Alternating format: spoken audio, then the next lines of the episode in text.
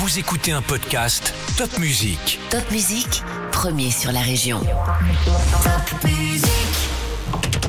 Parcours de vie, succès, échecs, astuces et petits conseils. Nos invités montent sur le podium et nous partagent leurs expériences en musique et en anecdotes. Un podcast à emporter partout.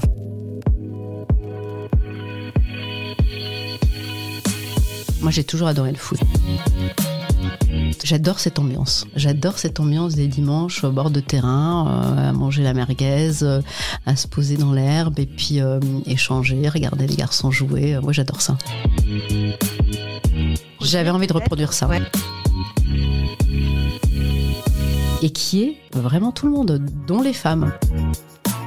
En 2017, euh, la Ligue de football professionnel nous a récompensé pour la meilleure expérience stade dans la catégorie femmes, avec euh, un prix euh, pas des moindres à la clé, puisqu'il y avait 10 000 euros, et c'est comme ça qu'est née l'envie de créer l'association Femmes de Foot. Aujourd'hui sur le podium, je reçois une femme engagée, une copine, comme le nom de la tribune 100% féminine du stade de la Méno, le stade du Racing Club de Strasbourg. Cette tribune, Sabrina Keller l'a imaginée pour accueillir les femmes au stade femme de footballeur elle-même, elle avait à cœur de faciliter l'accès aux femmes.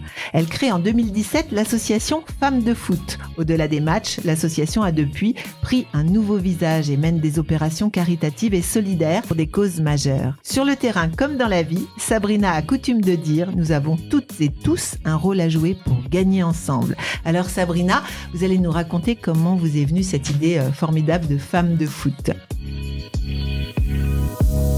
Bonjour Caroline, oui, oui, avec grand plaisir. Alors comment ça a commencé? D'abord, comment vous est venue l'idée? Alors c'est une idée que j'ai depuis très très longtemps. Déjà quand euh, mon mari était euh, à l'Est Monaco. Voilà, je m'occupais euh, des enfants, je ne travaillais pas et je me dis toujours que on considérait pas tellement les femmes dans les stades et donc déjà donc ça remonte à il y a plus de 15 ans. Mais c'est en reprenant le Racing Club de Strasbourg que l'idée a pu vraiment se concrétiser et puis voilà j'ai rencontré des femmes extraordinaires à un moment où le club était au plus bas ou quasiment mort et qui souffraient beaucoup de ne plus venir au stade, de ne plus pouvoir vibrer. Et j'ai dit à Marc, euh, je pense qu'il faut aussi qu'on les considère. Donc j'ai commencé un travail de féminisation dans les espaces du stade de la Médo. Alors revenons un tout petit peu sur, euh, sur votre histoire personnelle. Vous vous mariez à un footballeur, un footballeur professionnel. oui. Alors c'est quoi la vie d'une femme de footballeur? Euh, bah, Je crois que chacune a une vie un peu différente, comme dans tous les métiers. C'est vrai que être femme de footballeur aujourd'hui, ça peut être décrié. On peut avoir l'impression que les femmes passent leur temps. Hein. Ouais, oui, bah on parle beaucoup de foot en règle générale. Le foot euh, est très important dans la vie des gens, c'est le sport le plus populaire. Euh, et, c'est vrai que du coup, les footballeurs ont un, impact sur la société. On attend beaucoup d'eux, peut-être un peu moins des femmes, mais c'est vrai qu'elles jouent un rôle important auprès de leur mari. Souvent, enfin en tout cas de ma génération, euh, les footballeurs se mariaient très tôt parce qu'il fallait vraiment une stabilité de vie. Ce sont des hommes qui sont extrêmement pris toute la, toute la semaine, euh, tous les week-ends, qui ont, en fait, euh, ils ne font que du football, quoi. Ils ne font que du sport, ils n'ont pas beaucoup d'autres choses à faire. Donc, c'est vrai que pour les femmes qui vivent avec ce genre d'hommes, eh ben, c'est un sacerdoce, c'est une, euh, il y a beaucoup de sacrifices qui sont faits. Donc, toutes les femmes de footballeurs ne sont pas des Victoria Beckham ou, ou des influenceuses. Il y a beaucoup de femmes qui vivent avec des hommes qui ne jouent pas forcément qu'en Ligue 1, hein, parce qu'on n'est pas que footballeur professionnel quand on est en Ligue 1. Elles voyagent beaucoup, elles sont à la merci de leur mari, qui eux-mêmes sont à la merci de contrats qu'on leur donne dans différents clubs. Oui, parce que j'imagine qu'il y a aussi une hygiène de vie à respecter, peut-être, je ne sais pas, qui Ah oui, en tout cas, euh, oui. On... pas à des heures. oui, oui. C'est vraiment une vie, euh, euh, non, je n'allais pas dire d'asset, hein, mais c'est vrai qu'il n'y a pas de grandes soirées, il n'y a pas de week-end, il n'y a pas les vacances quand on le décide. ils ont très peu de vacances dans l'année, ils ont une hygiène de vie. En tout cas, moi, je parle de ceux de ma génération. Après, je ne connais pas la nouvelle génération. Alors aujourd'hui, je crois qu'ils sont encore plus performants physiquement, donc il y a ils vont très loin, ils poussent très loin dans, dans l'effort physique. Et c'est vrai que ce qui fait beaucoup de bien aux sportifs de haut niveau en règle générale, c'est se ressourcer en famille. La famille est très importante pour un sportif de haut niveau. Un joueur de foot, c'est quelqu'un qui va pas vraiment se confier on va parler de lui, on va le juger, on va parfois le moquer, on va parfois l'aduler. Voilà, hein. on va l'aduler, puis du jour au mmh. lendemain, il n'est plus rien, surtout aujourd'hui avec les réseaux sociaux. Donc, euh, je crois que l'équilibre familial est très important. Alors du coup, ça vous oblige à voyager beaucoup, à changer de ville? Il a été souvent dans des clubs euh, peut-être à l'étranger. Oui, me concernant, quand j'ai rencontré Marc, c'était sa dernière année euh, au Racing Club de Strasbourg. On était jeunes. Et puis six mois après notre rencontre, il a signé à Karlsruhe. C'est pas très loin, mais c'est quand même un changement de vie. Mhm. Moi, j'étais étudiante à l'époque. C'est vrai que j'ai fait le choix de le suivre. Karlsruhe, c'était pas très loin, donc euh, j'étais pas loin de ma famille. Mais c'est sûr que la rupture, quand il a signé à West Ham, je venais juste d'accoucher de notre premier enfant. Euh, j'ai accouché en mai 98 et puis quelques jours après, nous avons déménagé à Londres. Et là, c'est vrai que ça change complètement. J'étais jeune, je ne connaissais personne. Lui n'était jamais là parce que entre les entraînements, euh, les mises au vert, les stages, ben, je me suis retrouvée avec un bébé de trois semaines euh, dans une ville que je ne connaissais pas, sans médecin, sans personne pour m'aider parce que quand tu arrives, ben, le club va faire un peu ce qu'il peut, mais nous, on était en plus étrangers, mais il fallait que je trouve un pédiatre, il fallait que je trouve, euh, voilà, un nouveau rythme de vie. Donc c'est vrai qu'il y a beaucoup de moments aussi de solitude c'est euh, une fois que la porte elle est fermée et qu'il est parti à l'entraînement, bah, tu te retrouves seul avec, euh, en plus quand on est une jeune maman, euh, les angoisses, les angoisses et puis la sensibilité et la fragilité qu'on peut avoir. Et, et on est loin de la famille et c'est ce qui manque le plus, oui, bien sûr. Donc ça, c'est quand même, comme vous disiez tout à l'heure, un sacerdoce parce que vous avez tout abandonné pour le suivre. Oui, j'ai tout abandonné pour le suivre. Alors j'étais qu'il soit là en plus. Oui, c'est ça. Hein c'est que c'est que voilà, bah, l'amour prime, hein, je crois. Alors euh, c'est vrai que j'avais fait des études de droit. J'étais en maîtrise. J'ai arrêté euh, en maîtrise parce que je suis tombée enceinte en plus de mes livres. j'avais quand même repiqué ma première année hein, puisque je travaillais à l'époque. Et euh, ouais, on fait un choix. En fait, on est jeune et on se dit, bah, on a envie d'être avec l'homme qu'on aime. Et puis après, la vie a quand même fait que j'ai pu euh, me, réaliser. Mais, mais c'est vrai que c'est pas facile euh, de, de, de, suivre comme ça un homme qui, euh, en plus, est tout le temps dans la lumière. pour qui on attend beaucoup et souvent quand on est à côté, bon bah on n'existe pas vraiment. Les gens sont parfois adorables, mais parfois maladroits aussi, hein, et puis te considèrent vraiment comme la femme du footballeur. On est la femme d'eux. Ouais, on est la femme d'eux. Mmh, mmh. Il y a une musique qui vous rappelle cette époque londonienne? Ah, il y en a plein. Moi, j'étais euh, fan de Robbie Williams. Et le premier soir où, on, enfin, le premier soir où on est sorti quand même manger avec Marc, je l'ai croisé. Il a ah traversé la route et là, je me suis dit, ça y est, je suis dans un autre monde. C'est Londres. Enfin, tout, tout ce que tu pouvais imaginer vivre. J'ai adoré.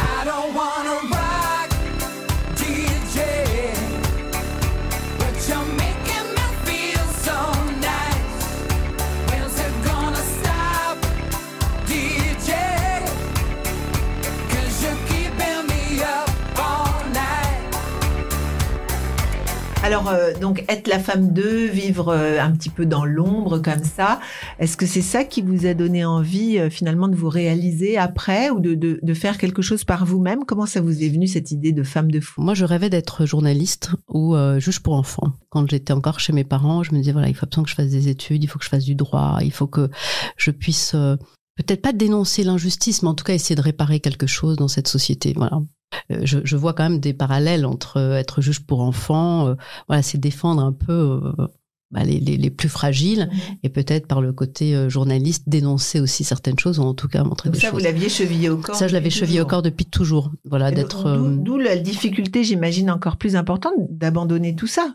Ouais, mais je me disais, je sais pas pourquoi je me disais, un jour ou l'autre, je réaliserai quand même. En fait, ça peut revêtir différentes mmh. formes d'être au plus près des gens et d'être au plus près d'une réalité et peut-être parfois et la dénoncer et essayer de faire que les gens souffrent moins. J'étais persuadée qu'un jour je trouverais ma voie et que de toute façon les études de droit que j'avais fait me, me serviraient. Mhm. Parce que ça t'apporte une espèce de rigueur, parce que tu dois être assez précis, voilà. Euh, donc je me disais bon, c'est pas grave, un jour ou l'autre. C'est pas perdu. C'est pas perdu, et un jour ou l'autre, euh, bah voilà, j'ai élevé mes enfants aussi. On a on a eu deux enfants ensemble, et, euh, et je me disais que ce, voilà, je ne pouvais pas euh, moi aller travailler à côté. J'aurais pu faire des choses. Après, quand tu as fait des études de droit, euh, bon, c'est moins facile de trouver un, emploi comme ça, euh, surtout quand tu vas pas au bout. J'étais ni avocate, ni euh, juriste, encore plus à l'étranger. Et, et, du coup, je me suis dit, bah alors, tu vas te consacrer à tes enfants. Ça t'apprend aussi beaucoup d'être à la maison avec des enfants. C'est ce, euh, toutes ces femmes qui, qui se sacrifient aussi mhm. pour éduquer leurs enfants. Souvent, on les considère pas de la même manière. Mhm. Je veux dire, mais euh, faire l'éducation de tes enfants, c'est un vrai métier. C'est un, c'est pareil, c'est aussi un sacrifice parce que tu es à la maison toute la journée. C'est parfois dévalorisant pour une femme. De dire mais attends mais moi en fait euh, toute la journée euh, je m'occupe de mon gosse je vais le chercher à l'école mais qu'est-ce que je fais pour moi? Il y a toujours des remises en question et mais voilà moi j'ai adoré euh, faire ça quand même. Et puis et puis maintenant ils sont grands donc je peux me consacrer à autre chose oui. Alors après Londres alors après Londres on est revenu en France puisque Marc a décidé d'arrêter sa carrière on a passé trois ans à West Ham et il a fini six mois à Blackburn. Moi je suis rentrée les six derniers mois en France pour préparer un peu le retour. Marc est quelqu'un qui il savait exactement qu'il avait envie d'arrêter euh, relativement tôt sa carrière parce qu'il est passionné par d'autres choses. Euh, c'est quelqu'un qui a fait des études. Moi, j'ai moi j'ai rencontré un footballeur, mais j'ai rencontré un homme qui aimait faire des études, qui avait fait sciences éco. J'ai rencontré un homme qui adore faire de l'immobilier. Donc, il avait différentes casquettes et, et, très tôt, il a voulu décider de sa fin de carrière. Il n'a pas voulu euh, prolonger absolument. Il considérait qu'il avait fait ses années. Il avait été en équipe de France. Il avait bien, il a, il a adoré. Il est, euh, à quel âge il a arrêté? Il a arrêté. Alors moi, moi avec les âges, mais je, il devait avoir euh, une 30, 33. D'accord. Je crois à peu près. Et puis du coup, euh, en revenant en Alsace, c'est le groupe McCormack qui, qui travaillait au Racing, enfin qui avait repris le Racing et qui cherchait un directeur sportif général.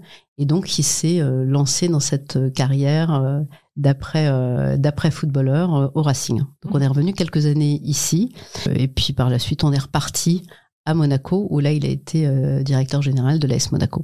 D'accord. Donc on est revenu en Alsace et puis on est reparti trois ans à, à Monaco. Et donc tout le monde suit les enfants. Ouais, voilà. Mm. Alors ils étaient euh, assez petits, euh, donc c'est plutôt bien passé. Et puis on est revenu euh, juste à temps à l'adolescence. J'étais heureuse de revenir en Alsace à ce moment-là pour vivre une autre adolescence que ce qu'on peut voir dans, dans, le sud ou à Monaco. Et là, il est devenu président. Et là, il est revenu. et puis le club était vraiment au plus bas, et il est revenu comme comme président. Oui. Et alors, c'est à ce moment-là que vous décidez de vous engager à ses côtés? C'est vraiment, à ce, ouais, c'est vraiment à ce moment-là que je me dis, bon, là, tu rentres chez toi, hein, sur tes terres, en Alsace. Euh, je savais pertinemment que dès le moment où il va prendre la présidence, c'est pas quelque chose qui il y avait un gros travail à faire. On savait que ça durerait quelques années. Donc je me suis dit bon bah maintenant euh, les enfants sont grands tu es chez toi. de moi. ouais tu es près de ta famille euh, c'est peut-être le moment de réaliser ce que tu avais envie de réaliser. Je savais pas exactement sous quelle forme, mais effectivement, travailler à la féminisation des espaces dans le stade, prendre soin de notre euh, public, de nos supporters, de de les comprendre pour de que. De nos supporters ou de nos supportrices? Non, des supporters en général. Ah oui, d'accord. Ouais, non, mais quand même en général. Avec un petit focus sur les filles, puisque c'était euh, là où il y avait moins de développement euh, et dans la pratique du football et dans le fait d'être euh, supporter. Donc c'est vrai que je me suis non, moi c'est les supporters en général qui m'ont intéressé. C'est notre public, c'est c'est la société. Public de France.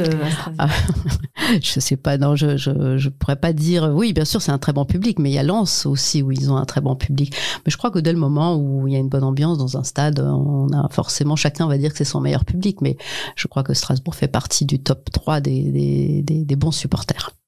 D'ailleurs, euh, je vous ai pas posé la question, mais vous aimiez le foot? Moi, j'ai toujours adoré le foot. C'est vrai. Ouais. Je viens d'une famille. Euh, ouais. Ah oui, oui, non, mais moi, je viens d'une famille où tout le monde jouait au foot. Je viens de, de, Mulhouse, enfin d'Ilzac, plus précisément d'un, d'un ce qu'on va appeler d'un, quartier, euh, d'une banlieue, mais c'était pas avec les grands, les grandes tours, mais c'était quand même un quartier. Et puis il y avait à cette époque-là toutes les nationalités qui se côtoyaient dans ces quartiers. Donc euh, on faisait des coupes du monde à peu près toutes les semaines. Hein. C'était les Italiens qui jouaient contre les Portugais, contre les Arabes, contre les Marocains, contre les machins. Donc il y avait, euh, bah, à cette époque-là, il n'y avait pas grand-chose. Donc il y avait euh, dans tous les dans tous les quartiers un terrain de foot. Mhm. La ville mettait à disposition, en tout cas les élus faisaient en sorte qu'il y ait un terrain pour que chacun puisse être un peu occupé. On n'avait pas grand-chose d'autre, donc on jouait au foot tous les tous les dimanches. Et moi, j'étais une des filles qui était le plus la plus active et qui faisait même l'équipe. Donc euh, j'étais déjà très engagée à cette époque-là. Donc vous aimiez le foot et vous J'adore le foot. match euh, sans vous ouais, je, prier. Non, ouais, je regardais tous les matchs à la télé. Euh, bon, il y en avait beaucoup moins qu'aujourd'hui, mais j'adore cette ambiance. J'adore cette ambiance des dimanches au bord de terrain, à manger la merguez, à se poser dans l'herbe et puis échanger, regarder les garçons jouer. Moi, j'adore ça. Donc c'est ce que vous aviez envie de, de, reproduire. J'avais envie de reproduire ça. J'avais vraiment envie qu'on ressente au Racing euh, l'ambiance amateur, mais euh, d'un point de vue professionnel. Voilà, c'était de, c'est comme une Madeleine de Proust hein, quand tu as grandi avec le dimanche matin, euh, le foot, les copains. Non, pas du tout. Mes frères ont joué au foot, mes oncles ont joué au foot. Donc euh, voilà, nous c'était les sandwichs qu'on faisait aussi. Il y avait euh, cette ambiance, j'avais vraiment envie de la ressentir et justement pour être un peu en opposition à, ce qu'on peut appeler le foot un peu business ou euh, voilà quoi. J'avais j'ai envie que quand les gens viennent à la méno, ils soient bien quoi, qu'on se crée des souvenirs, qu'on passe un moment tous ensemble, qu'on rencontre des gens, qu'on partage une tarte flambée et qui est vraiment tout le monde, dont les femmes. Et ça a été vraiment un travail de longue haleine que j'ai commencé il y a maintenant 11 ans au Racing avec un premier événement où on a fait venir les femmes, euh, on a fait payer les femmes parce que je considère que si euh, on ne paye pas, on ne peut pas fidéliser. Hein. On va venir une fois, on va dire c'était sympa, mhm. mais bon, euh, il faut aussi payer. C'est un non, voilà, c'est un spectacle. Si on vient voir un spectacle, le foot, c'est avant tout, c'est avant tout ça. Donc on a commencé comme ça par un événement et puis l'année d'après, les gens nous l'ont redemandé. Donc on a recréé un événement, je peux pas gérer Racing. Et puis un jour, j'invite des copines à la maison différents univers, euh, différentes catégories euh, socio-professionnelles, et puis certaines s'étaient déjà croisées au Racing et puis elles ont commencé à se dire ah mais t'étais pas euh, au foot ah ouais mais femme de foot ah bah t'es une femme de foot machin et je me dis ah là il y a peut-être quelque chose à faire. Donc on a vraiment créé une communauté femme de foot l'événement femme de foot une fois par an. Et puis il y a en 2017 euh, la ligue de football professionnel nous a récompensé pour la meilleure expérience stade dans les dans la catégorie femmes avec euh, un prix pas des moindres à la clé puisqu'il y avait 10 000 euros et c'est comme ça qu'est né l'envie de créer l'association Femmes de Foot. C'est beau ça d'avoir été repéré quand même, parce que ce, projet que vous aviez de recréer cette ambiance dans mmh. les tribunes, etc. Vous le partagiez avec votre mari Vous le partagiez avec bah, l'ensemble du Racing Obligatoirement, parce que tout est parti de bah, de sa volonté. Je crois que s'il m'avait dit, bah non, c'est pas le moment, ou mmh. ça m'intéresse pas, ou on a d'autres d'autres préoccupations ou d'autres euh, on a peut-être plus envie de faire venir les jeunes les mmh. étudiants. J'aurais pas hum, pu le faire. Donc euh, on m'a posé la question une fois hum, lors d'une petite conférence que j'avais faite en me disant mais euh, c'est parce que c'est votre mari que vous avez pu faire tout ça. Oui c'est grâce à lui que j'ai pu développer ça.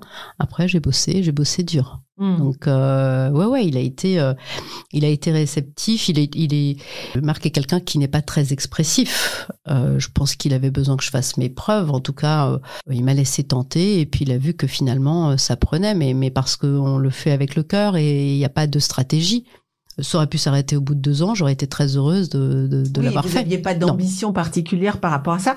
Mais ce chèque de 10 000 euros, ça relance la machine. Ah, le chèque de 10 000 euros, bah, tu te poses la question. Euh, je me souviens encore du coup de fil de, de notre secrétaire général qui m'appelle un soir en me disant Sabrina, c'est le Racing qui a remporté le prix. Moi, j'étais très émue. Vous, vous saviez que vous. Oui, on, a, on avait. Euh, alors, tous les, tous les clubs de Ligue 1 et de Ligue 2 avaient euh, concouraient euh, à ce prix-là. Donc, euh, et nous, à l'époque, on était encore en Ligue 2. Donc, il y avait Monaco, PSG qui était en Ligue 1, voilà, tous ces clubs-là qui avaient rempli un dossier en, mettant en avant les actions qui menaient pour les femmes. Nous, on avait fait notre dossier de la même manière et c'est nous qui avons gagné. Cette année-là, on gagne d'ailleurs euh, meilleure expérience stade et on gagne meilleur public. Donc j'étais très heureuse parce que c'était, je montais sur scène euh, euh, pour récupérer moi le prix euh, pour les femmes. Et puis notre directeur de la sécurité avait monté pour le prix du meilleur public. Et je trouvais que c'était bien nous, c'était bien bien représenté pour le Racing. cette fois-ci. Ouais ouais, devant une assemblée que d'hommes d'ailleurs, ah je me souviens. Et j'avais dû faire une petite réflexion pour leur dire que j'étais quand même vraiment surprise qu'on ait créé un prix de la meilleure expérience stade où euh, j'étais devant une assemblée où il n'y avait que des hommes. Donc dans le jury, il y avait que des hommes. Il y avait que des hommes, ouais, partout dans la salle, euh, quasiment que des hommes, quoi. Et euh, je me disais bon, il y a encore du boulot, même si voilà, moi je suis pas du tout pour la parité, mais je suis juste simplement pour Justement, que tout. Voilà. Demander, vous vous considérez comme féministe ou? Non, non. moi, je donnerais plutôt la prime à la compétence qu'à la parité. Mais après, je crois que la parité, ce serait un long débat, a beaucoup aidé. Mhm. en politique euh, notamment, euh, c'est vrai qu'il fallait peut-être avoir des quotas à un moment pour qu'on puisse voir émerger aussi des femmes qui avaient envie de s'engager. Euh, mais non, je suis pas, je suis pas une grande féministe. Donc vous recevez ces 10 000 euros. Oui.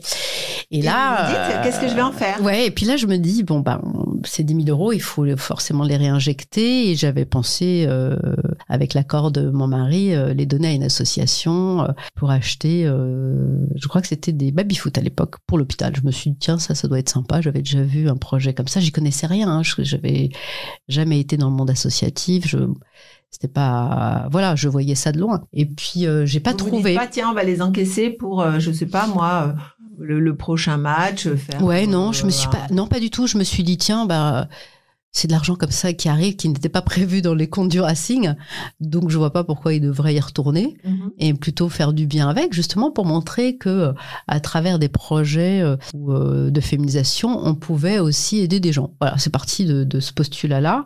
Et puis, euh, et puis, comme j'ai pas trouvé l'association qui qui me donnait envie de la suivre, et j'avais vraiment envie de tracer l'argent en plus, je me suis dit bon bah, enfin, j'ai une amie qui m'a dit mais pourquoi tu créerais pas ton asso, ça tirait super bien. T'es euh, plutôt une fille qui aime les challenges, qui, voilà, tu sauras faire ça euh, très bien. Je l'ai écouté. Et puis, je me suis lancée. Mais je n'y connaissais rien. J'avais jamais monté une association. Je sais pas du tout les statuts, les machins. Vous aviez vos années de droit qui revenaient. Ah voilà. C'est là où je dis que finalement, Ouais, c'est quand tu as fait du droit, tu as tu as quand même effectivement ce, ce côté où assez carré quoi. Et je me suis dit allez, de toute façon, euh, au pire je vais donner 10 000 euros. Euh, donc c'est génial. Et puis après, on verra. Mhm. Et comme j'ai, je vais souvent le répéter sur moi, il n'y a pas de stratégie. Bah, c'est parti. Euh, j'ai créé cette association. Je me suis dit bah, qu'il fallait trouver une cause quand même euh, fil rouge, mhm. toujours en respectant les valeurs du Racing Club de Strasbourg. Donc ça reste une association qui est liée quand même au Racing Club de Strasbourg. Elle est liée parce que j'ai fait mes premiers sous grâce à grâce à eux. Mhm. Euh, du coup, euh, euh, Marc n'avait pas forcément l'intention de créer une fondation, des choses comme ça. Il y avait beaucoup de choses à faire, à reconstruire dans le dans le club. Et du coup, il s'est appuyé aussi sur Femmes de foot pour pouvoir développer des actions caritatives en collaboration avec avec moi. D'accord. donc oui, mais j'allais dire, mais 80% de mon temps, je, je travaille pour eux. Après, j'ai des mécènes qui sont arrivés voilà, de manière un peu indépendante. Mais finalement, c'est le biais du football. C'est avec le foot, tu peux véhiculer tellement de messages que je suis affiliée au Racing Club de Strasbourg. C'est mon association, euh, mais je la mets au service du Racing pour, pour des opérations. D'accord. Et donc, alors, cette, ce, choix de, de, cause, comment, comment vous avez euh, bah, j'ai un petit peu réfléchi, on en a discuté, et je me suis dit que de toute façon, le football, ça parlait beaucoup aux enfants, hein. mhm. ça fait rêver beaucoup d'enfants, donc euh, aider des enfants malades, les faire venir au stade, bien évidemment, ça faisait partie de des attributions que j'allais euh, me donner, mais je trouvais que ça ne suffisait pas et qu'il fallait euh, partir sur une cause qui touche aussi les femmes, puisque j'étais sur la mhm. féminisation et je me j'avais perdu quelques copines de cancer du sein j'en entendais beaucoup, il y en avait beaucoup autour de moi. Euh, voilà, on est toutes pareilles, on va faire une mammo de temps à autre, euh, et on connaît le moment entre la mammo que tu as faite et le moment où tu attends le résultat, où tout te passe par la tête. Et euh, comme aujourd'hui, ça touche à peu près toutes les, tous les âges, je trouvais ça tellement injuste de me dire qu'on pouvait, voilà, que le sein qui peut nourrir puisse te tuer aussi. Je trouvais ça vraiment vraiment terrible. Et je, je, me suis dit que ce serait la cause fil rouge du Racing euh, durant au moins une année, la première année, la première saison. Puis finalement, on a continué euh, sur cette cause-là. C'est toujours la cause fil rouge. Ouais, et puis euh, faire porter cette cause par des, par des hommes, mmh. c'est intéressant, par des hommes qui ont le pouvoir de faire véhiculer des informations, un message de prévention, un message de sensibilisation. Et puis je trouvais que je ne euh, je n'allais pas contre un public, puisque forcément, dans notre public, nos supporters sont touchés par des femmes qui sont atteintes de cancer, une mère, une fille, une sœur, une copine, euh, une collègue. Donc, je savais que cette cause pouvait euh, fédérer, parce qu'il fallait quand même fédérer. Rien n'a été facile dans ce que j'ai entrepris il y a 11 ans. que des, des associations, on va dire, il y en a plein. Bien sûr, il y en a plein. associations pour le cancer du sein, il y en a aussi. Il y en a, il y en a beaucoup qui font un très beau travail. L'avantage que nous on a, ou en tout cas la force qu'on a, c'est que le Racing est porteur, euh, donc les messages de sensibilisation passent, enfin beaucoup mieux, je ne sais pas, mais en tout cas, on peut diffuser des messages. Alors, quand vous dites diffuser des messages, c'est-à-dire, c'est-à-dire qu'avant chaque match, il y a une annonce Comment ça se passe? Non, alors souvent on, mène des opérations. Alors moi, je travaille beaucoup avec le professeur Matelin, euh, qui est à Licence, euh, et c'est vrai qu'on avait, un, elle avait un projet de créer un, un manchon connecté pour les femmes atteintes de lymphœdème. Et quand euh, on a échangé, quand on a commencé à travailler ensemble il y a plus de cinq ans maintenant. Vous allez la voir Oui, je suis allée la voir. Je, ben en fait, quand j'ai décidé de la cause, il fallait que je trouve euh, quelqu'un qui puisse me parler au mieux mhm. et quelqu'un qui qui est dedans au quotidien, quoi. Et euh, alors, ça aurait pu être un homme, hein, mais on m'a soufflé le nom de, du professeur Matelin en me disant elle est extraordinaire, elle opère, elle est hyper proche de ses patientes. J'ai appelé, j'ai appelé son service, je suis tombée sur sa secrétaire, Sandrine Candel, que je remercie, qui est toujours là, avec qui j'échange. Et elle m'a dit écoutez, euh, le professeur euh, opère, elle vous rappellera ce soir. Mais je me suis dit, je ne vais jamais me rappeler, quoi. Le soir même, je reçois un coup de fil. C'est une femme qui a une voix assez, euh, assez particulière, assez, elle est très charismatique. Et elle m'a rappelé, elle m'a remercié j'avais encore rien fait. Et c'est là où je dis toujours qu'elle est très forte. Et puis elle m'a dit, on peut se rencontrer. On s'est rencontrés quelques jours plus tard. Il y avait euh, beaucoup de monde à la réunion. Je pensais qu'on serait toutes les deux. Et puis finalement, je suis arrivée. Euh, il y avait euh, une start-up. Il y avait le directeur des hôpitaux. Je me suis sentie un peu, un peu petite. Parce que je débutais. Et je me suis mise dans un coin, j'ai écouté, il y avait deux, deux projets qui l'intéressaient, deux projets connectés on a échangé par la suite. Elle a une manière de vulgariser les choses, de te faire comprendre euh, très facilement. Donc, euh, c'est vrai qu'il y a un projet sur le manchon connecté qui m'a intéressé. Et je me suis dit, bah, si je me lance, c'est euh, maintenant, au tout début, quand il faut faire encore des, voilà, des essais. Mm-hmm. Il va falloir faire des essais. Ça coûte relativement cher et c'est le premier projet qu'on a financé. C'était pas un projet, ouais, c'était la start-up. C'était pas un projet très sexy. Et elle me disait, oh, parler de l'infodème, ça va être ça va être compliqué. Je dis non, mais vous savez, on va réussir à, comme vous l'avez vulgarisé, on va réussir. Et on a fait un clip avec les joueurs. Et, euh, et puis les gens ont compris totalement ce de, enfin, de quoi on parlait, quoi. Hein. du lymphœdème, du syndrome du gros bras. C'est quand même pas très, euh, c'est pas évident. Et c'est vrai qu'on arrive à faire passer des messages euh, parce qu'on a aussi les médias avec nous, euh, voilà, un partenaire de Top Music, on est sur de, sur différents médias, donc on peut plus facilement communiquer. D'autres associations sont peut-être plus sur le terrain, mais nous, on a aussi cette force de, frappe de communication. Et puis votre énergie, parce que. Ouais, il en a fallu. je vous vois là, je, vois que vous avez beaucoup d'énergie et que ça compte hein, quand il faut mobiliser les gens, parce qu'on a beau les connaître, encore faut-il les mobiliser. Ouais, je... que mobiliser les joueurs, c'est pas si simple. Alors ils, ils sont plutôt réceptifs. Moi, je suis partie du, du, du principe que c'était sur la base du bénévolat. Je n'ai jamais euh, demandé à un joueur, de par ma position, d'absolument venir dans un hôpital ou sur une action.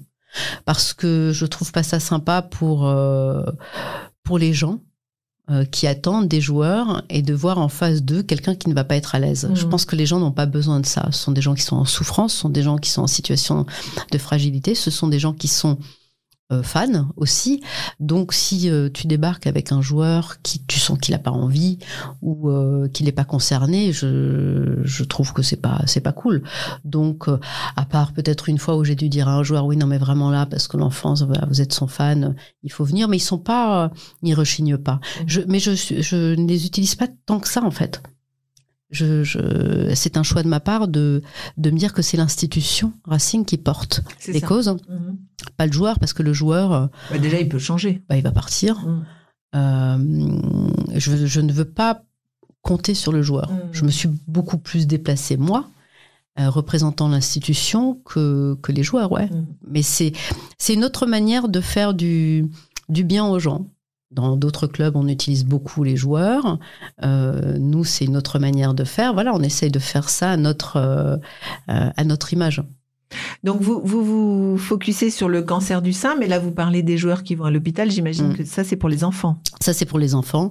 On, on, a voilà sur les enfants. Moi je suis très euh, sensible à l'autisme, euh, donc j'ai beaucoup travaillé avec des IME, des instituts euh, voilà, où il y a des enfants porteurs de handicap, hein, visibles ou pas visibles. Euh, et puis j'ai eu un coup de cœur il y a quelques années pour le centre de réadaptation Clémenceau, quasiment en simultané avec le professeur Matelin. Donc j'ai un rapport euh, à, Clémenceau euh, particulier parce que je ne savais pas, pour moi le centre de réadaptation Clémenceau, c'était on avait fait un accident et on allait en rééducation là-bas, mmh. alors qu'il y a un service d'oncopédiatrie au dernier étage. Et euh, c'est un jour une, femme qui m'a contactée en me disant voilà, je fais partie, euh, je suis ergothérapeute, je travaille à Clémenceau. Elle était venue au Racing avec des amis, on avait échangé. Écouté, je vous rappellerai. Et je suis allée la voir et je suis arrivée dans ce service avec des enfants. alors il y avait des enfants atteints de cancer, des enfants qui avaient euh, subi euh, euh, une ablation enfin, d'une jambe en fauteuil roulant. Enfin, j'ai vu des choses assez, assez compliquées, mais beaucoup de bienveillance. J'ai beaucoup aimé ce service qui était dans un état. enfin voilà, la, salle de repas était à la fois la salle où on faisait les activités. Enfin bon, un peu. Il n'y avait pas d'argent. Il n'y avait pas d'argent. Mm. Pas du tout. Et, euh, et puis j'ai eu envie de les aider.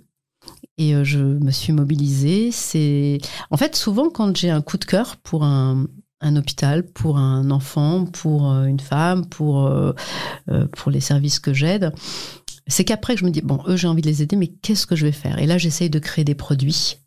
mon idée c'était pas d'appeler au don, d'accord, parce que je considère que Sabrina Keller, le Racing Club de Strasbourg, qui appelle les gens à leur donner de l'argent. Je trouvais que c'était un peu maladroit, quoi. Je, il fallait que je crée des choses qu'ils aient envie de l'acheter euh, pour que je récolte des sous. Donc j'ai créé euh, un calendrier de l'Avent, un petit peu particulier, avec plein de cadeaux dedans. Et on a eu un grand succès. Et ce calendrier de l'Avent m'a permis de financer beaucoup de choses au Centre de réadaptation Clémenceau. Ce que j'ai adoré, enfin ce que j'adore dans ce que je fais, c'est qu'il y a de la créativité. Je suis obligée de créer des choses. Mhm. Euh, pour pouvoir récolter des sous. C'est pas simplement me dire voilà j'ai envie d'aider des enfants malades, donnez-moi des sous quoi. C'est vraiment comment je vais réussir à me challenger pour récupérer des sous sans que ça coûte vraiment aux supporters ou aux gens qui ont envie de de, de m'aider dans l'association. Donc voilà cette année par exemple c'était les galettes des rois. On vient de finir euh, euh la galette des rois. C'est quand même une opération qui m'a rapporté euh, 30 000 euros. Donc, comment vous faites euh, la galette des rois, c'est-à-dire? Alors, j'ai euh, imaginé des fèves euh, Racing Club de Strasbourg et femmes de foot.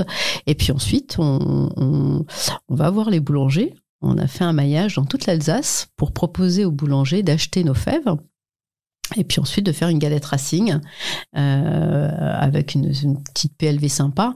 Une manière aussi pour moi de faire du cercle vertueux, c'est-à-dire de travailler avec des artisans, des euh, boulangers, pâtissiers, que je ne travaille qu'en Alsace, euh, ce qui est très important pour moi aussi. Je pense que l'idée de ne pas sortir de mon territoire euh, m'a permis de grandir, m'a permis de faire comprendre les actions que je menais, puisque forcément, il y a des gens qui sont touchés par ce qu'on fait hein, à un moment. que ce soit personnellement ou dans leur famille. Donc voilà, ce cercle vertueux, mettre en avant les artisans boulangers, tout en faisant une action, une bonne action à côté, Franchement, que tu achètes une galette des rois euh, Racing ou une autre où là, tu sais que au Racing, on va remettre de l'argent euh, pour des enfants en situation de handicap, c'est quand même vachement sympa, quoi. Donc on a. boulanger, il, la vendait un peu plus cher ou il l'a. Oh, comment comment ça se passait euh, Je pense qu'ils l'ont vendu un tout petit peu plus cher parce mmh. qu'ils ont acheté forcément les fèves un petit peu plus cher pour mmh. que je puisse gagner de l'argent. Et puis ensuite, mais ça leur a aussi fait des clients qui venaient chez eux. La rémunération était sur la vente de la fève. Sur la vente de la après, fève. Après la vente de la galette, voilà. n'avait pas d'importance. Non, après je pense qu'ils ont été quand même, j'espère, assez raisonnables. De mmh. toute façon, je crois que ça a été un succès. Ils ont bien vendu. On sait aussi les difficultés qu'ils aujourd'hui. On va, on va les recevoir pour le match de, de Toulouse euh, fin du mois. Ah donc vous renvoyez euh, l'ascenseur si ouais, je ouais, ouais, bien sûr. C'est aussi parmi nos supporters. On a des artisans, on a des boulangers, on a des pâtissiers. On aime bien les mettre à l'honneur. On aime bien être au plus proche de ceux qui viennent chez nous. Qui sont-ils On est sorti de l'idée de la femme euh, au stade. Là maintenant, on a dépassé ça. C'est-à-dire que l'association Femmes de foot, ça s'appelle Femmes de foot parce que bon, parce que c'est le nom, voilà. le nom. Mais votre objectif aujourd'hui, c'est de défendre un certain nombre de causes, pas seulement le cancer du sein, et d'imaginer des actions qui vont rapporter de l'argent. C'est ça l'idée? En général, c'est quand même, on va dire, les enfants, les femmes, mais à travers pour financer ça, je vais utiliser un peu tout ce qu'on a dans notre euh, dans notre territoire et mettre à l'honneur des gens.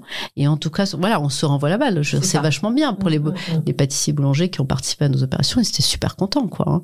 Et alors, vous avez vous êtes une équipe aujourd'hui pour imaginer toutes ces actions ou vous êtes toute seule? Comment ça se passe? Euh, je, Alors, je suis, euh, j'ai la chance d'avoir des bénévoles quand j'ai besoin de monter une opération. Après, euh, je m'appuie quand même sur le Racing Club de Strasbourg euh, quand ce sont des opérations que je mène avec eux, mais ouais, je, je gère plutôt seul Euh, alors, on a fait un maillage parce que l'année dernière, on avait fait des galettes des rois, mais on en avait très peu, on en avait 3000, je crois. Et on était très concentrés sur Strasbourg, quelques-unes à Mulhouse. Les gens faisaient jusqu'à 70 bornes pour venir ah acheter une galette. Et je me suis dit, ça, c'est pas possible. Ça, je peux pas accepter que les gens fassent autant de kilomètres pour acheter une galette des rois. Euh, et, j'avais d'ailleurs fait une petite interview sur Top Music et euh, le soir même, les boulangers m'appelaient en disant non mais attendez, on est on est envahi de coups de fil euh, de gens qui veulent. Voilà, on a vraiment fait un maillage. Et puis là, on en a eu quasiment partout. Donc les gens n'ont pas eu besoin de faire euh, plus de 10-15 bornes pour acheter leur galette mmh. euh, des rois Racing. Alors, qu'est-ce qu'on peut faire pour vous aider si on a envie de... Eh ben, si on a envie de nous aider, ouais, je, suis, c'est un peu bizarre, hein, mais c'est vrai que j'appelle pas au don. Je, je euh, m'aider, c'est d'acheter des produits quand on mène une opération. Euh, on va sûrement refaire une collection. C'est vrai que j'avais sorti une collection euh, de fringues euh, femmes de foot qu'on trouve dans les boutiques du Racing. Voilà, à chaque fois que vous voyez un produit qui a été imaginé, créé euh, par femmes de foot, n'hésitez pas à l'acheter parce que forcément 100% des bénéfices reviennent à l'association. Voilà, donc tout ce que vous sourcez, c'est offert. Ouais, tout est reversé ben c'est voilà, on peut pas faire les choses à, moitié. C'est vrai que c'est beaucoup d'énergie pour moi, mais c'est euh, c'est aussi une satisfaction quand tu vois effectivement que sur l'opération des galettes, tu vas récupérer 30 000 euros, que tu sais exactement que ce que tu vas pouvoir faire avec, euh, de manière très concrète. Euh, c'est c'est ça n'a pas de prix quoi. Voilà. Donc moi je suis bénévole. ça me prend beaucoup de temps, mais je suis je suis heureuse de créer des événements comme ça. Est-ce que dans les autres clubs, euh, est-ce que vous échangez parfois? Est-ce qu'il y a d'autres initiatives similaires? Euh, Oui, j'échange euh, régulièrement. Là, j'ai échangé avec Lance d'ailleurs. ils étaient là il y a pas longtemps. Bah oui, ils connaissent bien les opérations femmes de foot. Je veux dire, les clubs français, bah déjà ils se suivent sur les réseaux sociaux. Donc mhm. forcément, tu vois ce que les, ce que chacun fait. Oui, c'est connu. Euh, c'est parfois un petit peu copié, mais bon, ça c'est pas très grave. Une licence, il y aurait d'autres femmes de foot. Ouais, alors sincèrement, j'y avais pensé il y a quelque temps. Je suis, euh, ça prend beaucoup de temps. L'association me prend énormément de temps, donc pour aller développer autre chose ailleurs, euh, voilà, je, je peux pas tout faire. Donc je pense qu'il faut être raisonnable. Après, c'est très personnifié aussi. Mmh. Euh, il faut trouver une personne. Ouais, il faut trouver une personne en interne. Il faut absolument que les clubs puissent avoir euh, la ressource qui va être dédiée 100% euh, à, à, ne faire que ça. Mais bien évidemment qu'il y aurait des choses sympas à faire. Après, j'ai, je connais beaucoup de gens. Je sais que les journalistes suivent beaucoup ce que Femmes de Foot développent à Strasbourg. On est très regardé, mais vraiment on est on est respecté pour les actions qu'on mène. Puis il y a aussi eu une période euh, sur laquelle euh, on peut revenir, c'est le Covid. Euh, c'est poser la question euh, en mars, quand tout a été fermé, de savoir si je mettais l'association un petit peu en sommeil, puisque voilà, il y avait plus de matchs, enfin les matchs étaient à huis clos. Et voilà, pendant, je crois que je me suis posé la question cinq minutes. puisque euh, le soir même, je recevais un coup de fil euh, d'une association euh, strasbourgeoise qui était mais dépassée par le nombre de personnes qui venaient pour manger, puisque les restos du cœur avaient fermé le soir même, parce que les bénévoles avaient dû, voilà, tout le monde était rentré. Et donc cinq minutes, je me suis posé la question, et au bout de cinq minutes, je me suis dit, mais en fait non. Le lendemain, on a, je suis allée voir nos traiteurs avec lesquels on travaille, qui eux étaient aussi complètement à l'arrêt. Et je me suis dit, mais il leur reste plein de trucs, plein de bouffe. Donc, euh, je, bah, je vais leur acheter de la bouffe et puis on va aller la ramener. Euh, euh bon, il se trouve que c'était avec Valérie Suzan, euh, Strasbourg Action Solidarité. On a recommencé à travailler ensemble. Euh, puis ensuite, on a commencé à faire des blues. Et puis ensuite, on a fait des paniers pour le personnel soignant. Et puis, on a fait des masques pour que j'ai fait faire au Portugal pour les enfants de foyer. On a été dans les foyers.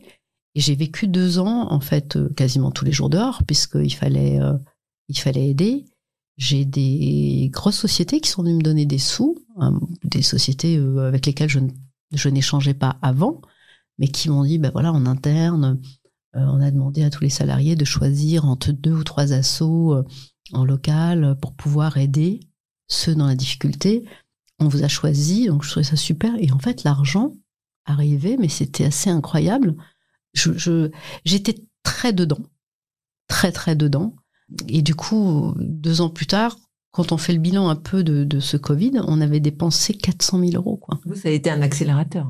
Ouais, ça a été un accélérateur où, là, on a vraiment senti que l'association avait pris le pas sur la féminisation, sur ce qu'on faisait. Il y avait tellement de besoins. on n'était plus dans l'idée de femme supportrice ou de, ou de, même de foot. Non, mais là, on était dans l'assaut qui euh, vient en aide aux plus fragiles sur son territoire. Quel que soit euh, le, thème. Les EHPAD, j'ai travaillé avec Boulanger, la société boulanger. Euh, on a distribué beaucoup de beaucoup de d'iPad, ouais, de mmh. tablettes dans les dans, dans les EHPAD. Mmh. On a fait. Alors, je saurais pas en fait. Quand on me fait euh, comment vous faites le bilan. seule? Ah, bon, là, j'ai eu quelques bénévoles. Ouais, mais je crois que j'ai déployé une énergie. Les acheter, les euh, acheter. Il faut les appeler, les bénévoles. Ouais, ouais, ouais. Non, mais j'ai J'ai beaucoup de chance. Hein. J'ai beaucoup de chance. J'ai quand même quelques bénévoles autour de moi qui ont, euh, qui comme moi arrivent à déployer par moment une, une sacrée énergie et franchement, euh, ils sont top quoi.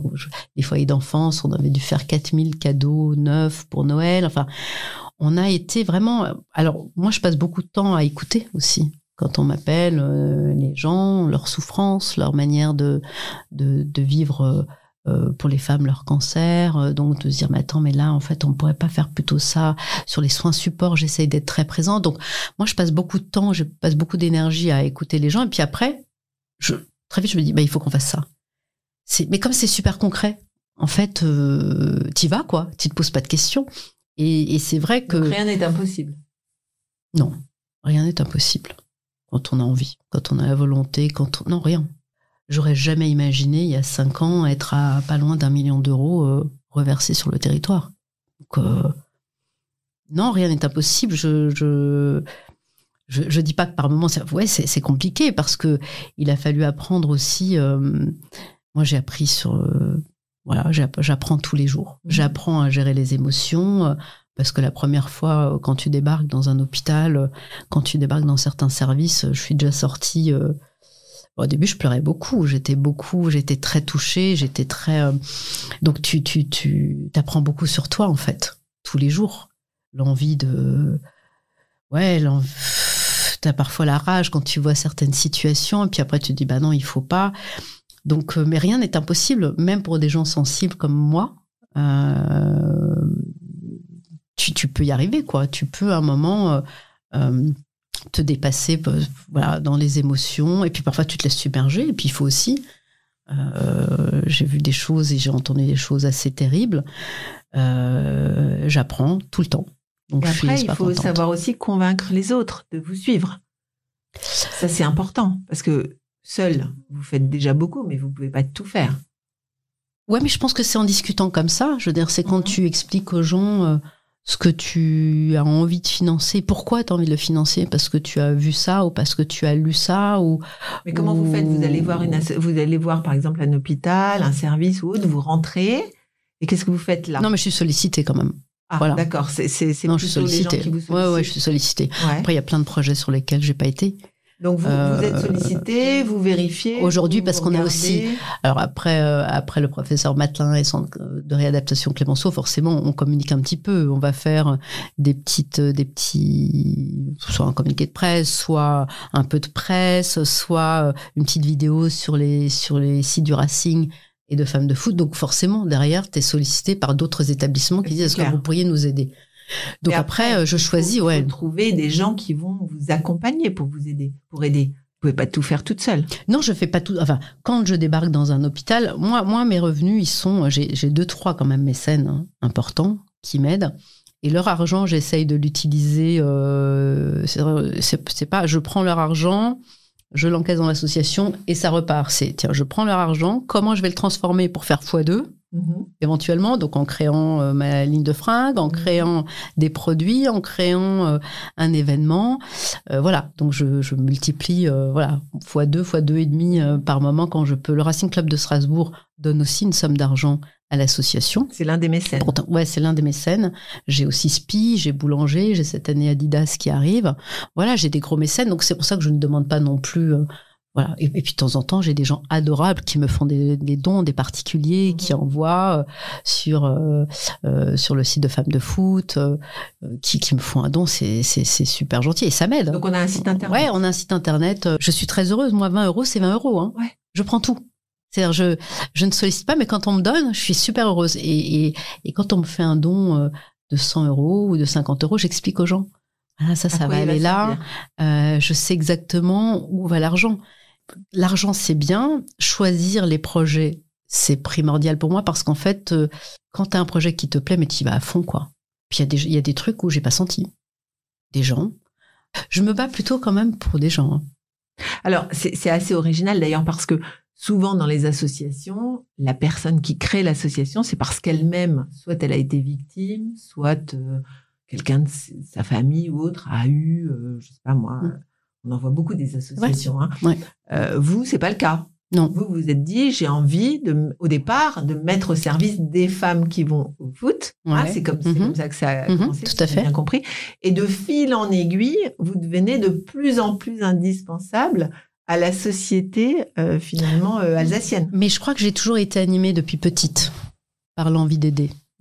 Il n'y a pas très longtemps, j'ai croisé la maman d'une amie qui est une élue qui est maintenant assez âgée, et elle me dit, tu sais, je me souviens de toi quand tu étais petite, tu étais la Ménie Grégoire. Et puis j'étais tout le temps en train de défendre tout le monde. Je, voilà, c'est inné en moi. J'avais envie d'être, euh, d'aider les autres. Mhm. J'ai toujours eu envie d'aider les autres. Et je me suis dit, mais alors là, franchement, euh, mes enfants étant grands, euh, c'était pour moi très important. Oui, souvent on m'a posé la question, est-ce que vous avez été touché par un cancer du mhm. sein pour être aussi sensible à ça? Non. Mais j'aime les gens. Je crois que j'aime profondément les gens et sûrement plus ceux qui sont dans la difficulté, parce que je trouve que souvent ces gens-là ont, qu'un objectif, c'est de vivre. Moi, j'admire ces gens-là qui se battent mhm. au quotidien. Et euh, peut-être que moi j'ai une autre forme de combat. Et en tout cas, je me sens très à l'aise et très bien pour me battre. Enfin, j'ai très envie de me battre pour, euh, pour certaines causes, ça c'est sûr. Donc aujourd'hui, vous êtes euh, dans la lumière. Votre mari, il est fier? Ah, est-ce que mon mari est fier? Ouais, je crois que oui. Non, mais je crois qu'il est extrêmement fier de, du parcours que je fais à ses côtés. Puis c'est aussi une manière d'être quand même un peu avec lui. On peut échanger aussi de temps en temps sur ce que moi je mène comme action pour le Racing. Donc voilà, c'est une manière de, rester euh, ensemble sur un projet quand même qui est euh, le Racing Club de Strasbourg énorme voilà, il y a beaucoup d'attentes autour du Racing Club de Strasbourg. Moi, je me voyais pas faire autre chose que d'amener ma pierre à l'édifice, euh, à ce qu'il a construit. Mais bien qu'aujourd'hui, femme de foot, c'est un petit peu détaché. C'est détaché, mais je reste quand même le côté cœur. Souvent, mon mari dit elle est le bras armé de, du Racing. Ouais, je crois que je suis le côté cœur aussi du Racing.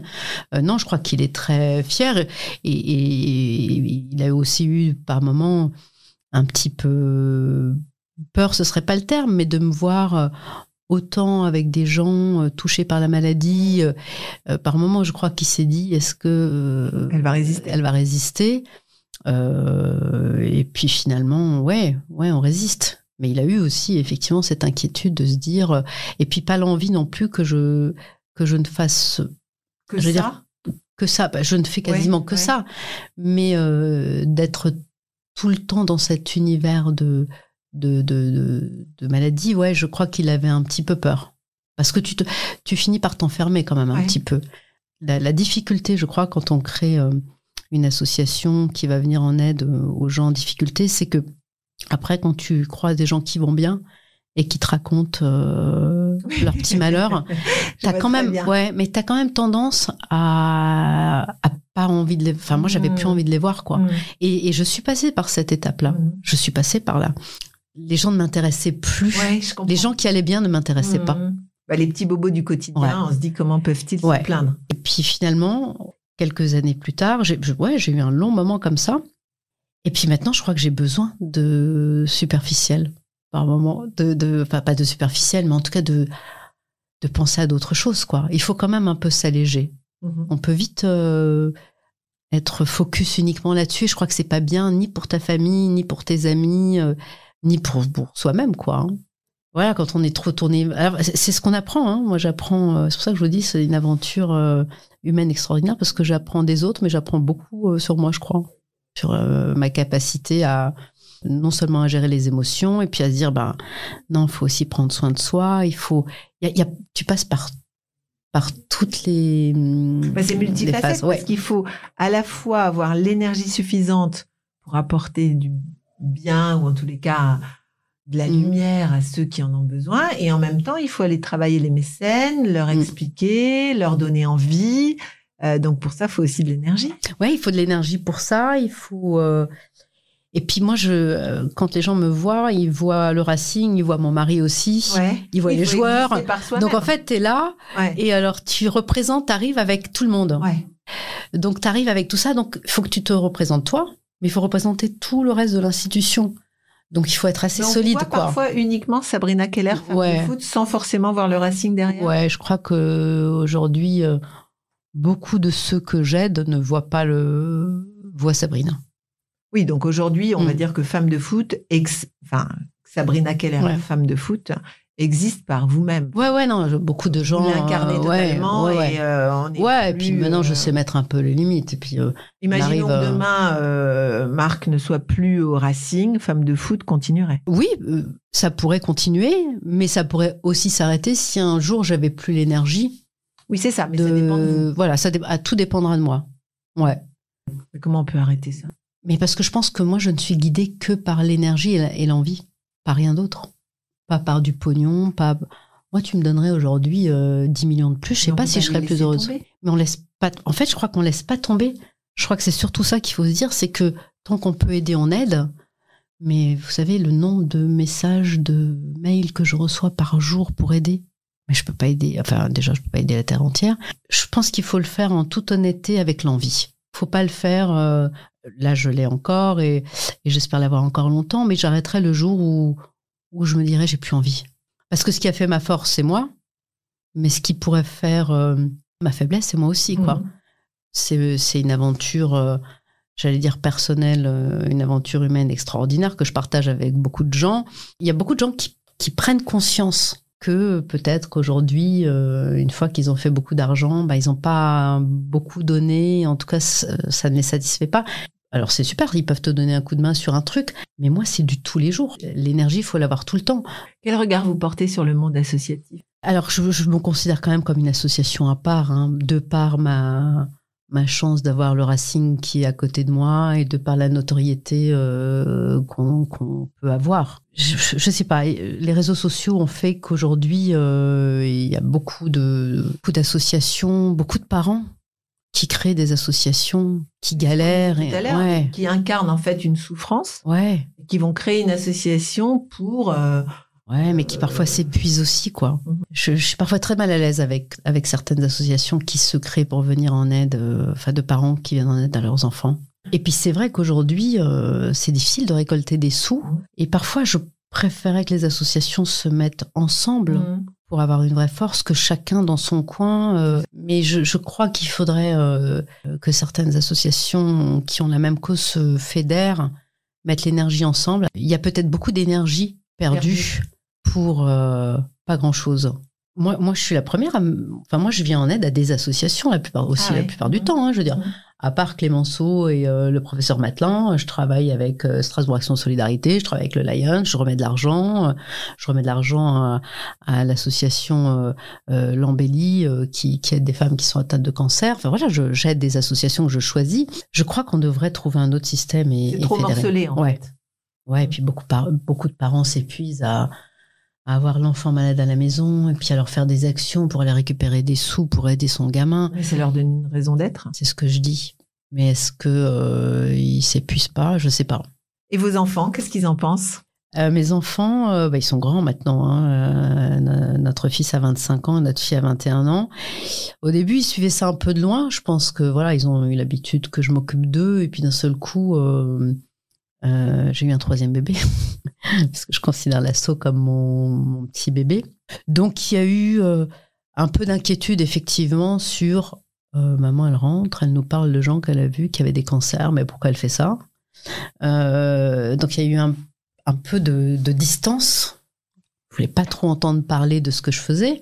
Parfois, ça a pu me, me peiner un petit peu en disant mais ils comprennent pas. Et puis très vite, je me suis dit mais en fait, ce sont des enfants. Hein. Toi, t'arrives, tu leur dis que tu as créé une association, que tu vas aller remettre de l'argent là à des enfants qui ont qui ont des cancers. Euh. et donc ils ont mis de la distance. Et puis le temps a fait euh, et le travail et l'abnégation a fait qu'aujourd'hui, ouais, ils sont super heureux, fiers. Euh, ils me posent des questions. Quand il faut aider, ils sont là ils emballent les cadeaux, euh, ils font des choses, euh, ils sont très attentifs, mais j'ai des enfants qui effectivement, euh, notamment mon fils, sont très très tournés vers les autres. Hein. Donc voilà, ils sont, je pense qu'ils sont contents de ce que je fais. C'est une éducation, ça, de, de, montrer à ses enfants qu'il faut aussi aider les autres. Ouais. Il ne faut pas toujours se regarder le nombril. Ouais. On vient de famille de toute façon, on est très, très dans l'entraide. Donc les familles aident, vos parents aident. Voilà. voilà, ça a toujours été comme ça. Voilà, quand tu vois quelqu'un qui a un peu, qui a moins que toi, ben voilà, tu peux, enfin, le partage, quoi, le partage d'un repas. Euh, c'est pas forcément euh, donner des sous, c'est être euh, à l'écoute, être près des gens qui qui ne vont pas bien. Ouais, partager un repas. Euh, euh, nous, quand on faisait un couscous à la maison, euh, je n'avais jamais, euh, bah tiens, prends l'assiette et va la ramener à la voisine. Je suis d'origine algérienne, mes parents sont nés en, Algérie et sont venus. ma mère est venue à l'âge de 4 ans, je suis d'origine kabyle. voilà, donc on a. C'est dans vos gènes. Ouais, mais voilà, à l'oriental. Mes, mes beaux-parents sont catholiques et sont très généreux aussi. Ça ne veut rien dire. Je crois que c'est pas une question de religion, c'est une question d'éducation. On a été élevé pour euh, toujours ne jamais se moquer des gens. Ça, c'est quelque chose qui m'a toujours marqué dans ma famille. Ne jamais envier, ne jamais se moquer. Et euh, je crois que quand dans la vie on part déjà avec euh, ces deux qualités, c'est pas mal, quoi. Mais je, tiens ça. Tout ce que je fais aujourd'hui, c'est aussi un hommage à, à mes grands-parents qui était généreux. Euh, mon, grand-père était quelqu'un de très généreux. Et je pense que c'est une manière aussi de, manière moderne de, de, continuer ce qui nous a euh, inculqué, de, en tout cas de le traduire à ma manière. C'est assez marrant. Euh, mes parents sont au courant de tout. Beaucoup de je pense. Et ouais, c'est animé de beaucoup de pudeur. Moi, je ne raconte pas non plus, ni à ma famille, ni à ma belle famille. Non, Ils voient. Ne racontez pas. Non, pas tellement, parce que ouais, c'est une forme de pudeur, parce que je me dis, je fais, euh, pas obligé de les raconter. Pas quoi. toute la famille dans votre histoire.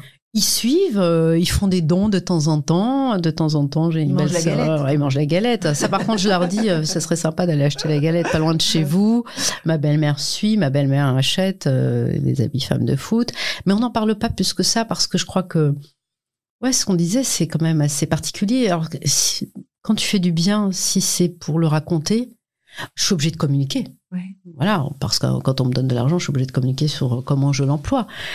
Mais c'est vrai que dans ma famille, j'en parle pas. Et cette pudeur, euh, c'est surtout avec mes parents. Ouais. Mais je crois qu'ils sont très fiers forcément de, de, de ce que je fais. Mais voilà, ils doivent se dire qu'ils ont bien réussi leur éducation, j'imagine. Franchement, je, de là où je viens, euh, euh, je suis plutôt cool, quoi. On est plutôt des gens simples. Hein. On n'est pas on est abordable, on est simple. Euh, voilà, je me prends pas la tête, quoi. Sabrina, ce podcast s'appelle le podium. Et donc le podium, aujourd'hui, on va quand même considérer que vous êtes en haut du podium. Qui aimeriez-vous faire monter avec vous sur ce podium? Je voudrais y faire monter euh, ma famille et ma belle famille. Voilà. Donc on reste dans la famille. C'est important la famille. Dans les moments un peu compliqués, la famille, la belle famille c'est celle sur qui on peut compter. Merci beaucoup Sabrina. Merci. Passer la folie des grandeurs, l'envie de jouer les grands seigneurs. Passer l'ivresse, passer l'ardeur, quand les fruits n'ont plus de saveur. Revenu de sept ans de malheur, d'un accouchement dans la douleur. Lassé de mentir et faire l'acteur quand on n'est plus à la hauteur. Restent les murs porteurs des amis en béton, un frère, une petite sœur, pour voir à l'horizon. Restent les murs porteurs pour tenir la maison pour surmonter ses peurs ou vaincre ses démons. Des promesses, la main sur le cœur, plus fort que d'être le meilleur. Perdu dans le collimateur, qu'on soit soldat ou déserteur. Des candis gravés dans le cœur, des milliers d'heures de vol au compteur. Des beaux discours, des beaux parleurs qu'on soit dans le flou ou dans l'erreur.